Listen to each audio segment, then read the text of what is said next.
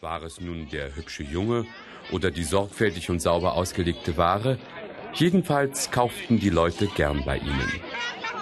Der Vater saß derweil in seiner Werkstatt und reparierte Schuhe. Doch dieser Junitag sollte eine Änderung in ihr Leben bringen. Hierher, meine Damen und Herren. Seht, welch schöner Kohl. Wie wohl riechen diese Kräuter. Frühe Birnen, Äpfel und Aprikosen. Kommt hierher. Mein geliebter Junge. Wenn ich dich nicht hätte, würde ich nur halb so viel verkaufen. Sieh mal, du scheinst eine neue Kundin angelockt zu haben. Gruselig sieht die aus. Wie eine Hexe. Jakob. Bitte, Sie wünschen? Wollen sehen, wollen sehen. Kräutlein schauen, ob du wohl hast, was ich brauche. Vielleicht kann ich Ihnen helfen. Äh, schlechtes Kraut. Nichts von allem, was ich will. Bitte lassen Sie das. Erst fahren Sie mit Ihren garstigen braunen Fingern in die schönen Kräuter hinein, drücken sie auch noch zusammen und nun halten Sie sie an die lange Nase, dass niemand die Kräuter mehr kaufen mag. Also gefällt dir meine schöne lange Nase? Sollst du auch so eine haben, bis übers Kinn herab. Schlechte Ware, schlechter Kohl. Wie Sie da in dem Korb herumwühlen? Jakob, bitte. Aber ja, Ihr Hals ist dünn wie ein Kohlstängel. Sie sollen nur aufpassen, dass er ihr nicht abbricht und in den Kohlkorb fällt. Ah, lange Hälse gefallen dir nicht? Sollst gar keinen haben.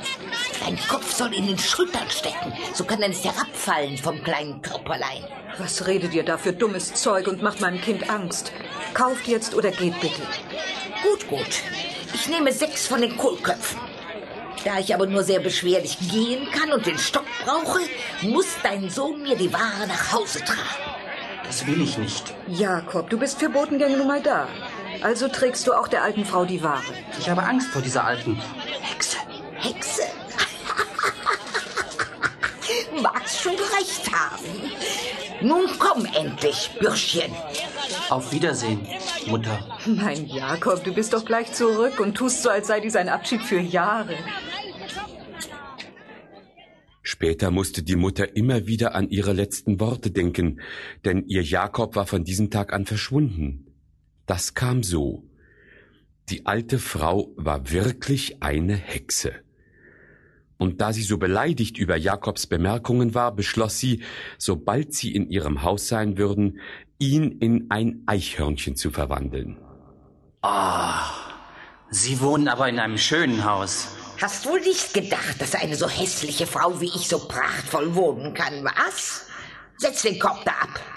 Ja, dann gehe ich mal wieder. Noch nicht. Erst will ich dir eine köstliche Suppe zu essen geben. Aus Dank, verstehst du? Ist die Suppe in dem Topf da?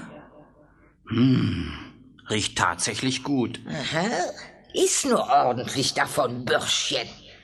Wirst schon sehen, was du davon hast. Hm, noch nie hat mir eine Suppe so gut geschmeckt. Entschuldigen Sie bitte. Ich bin auf einmal so müde vom Essen geworden. Darf ich mich nur einen kleinen Moment auf Ihr Sofa legen? oh ja, tu das nur. Und schon schläft er. Meine Zaubersuppe hat mal wieder eine ausgezeichnete Wirkung.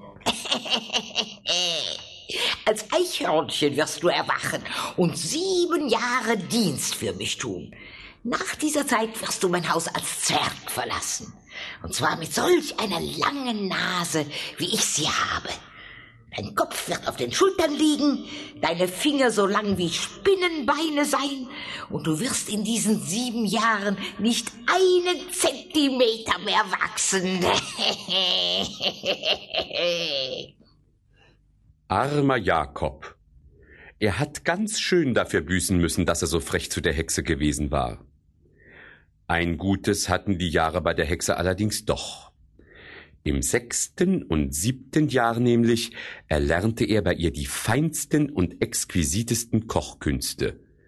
Und das sollte ihm bald zugute kommen.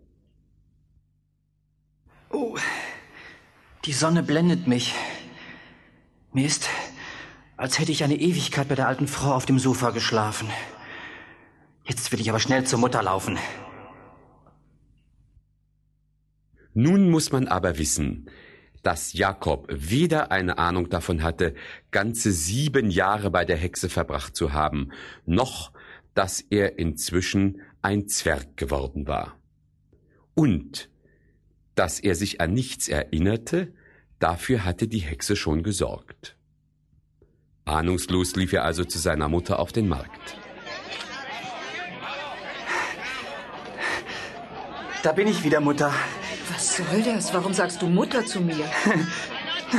Weil du meine Mutter bist. Ich bin Jakob.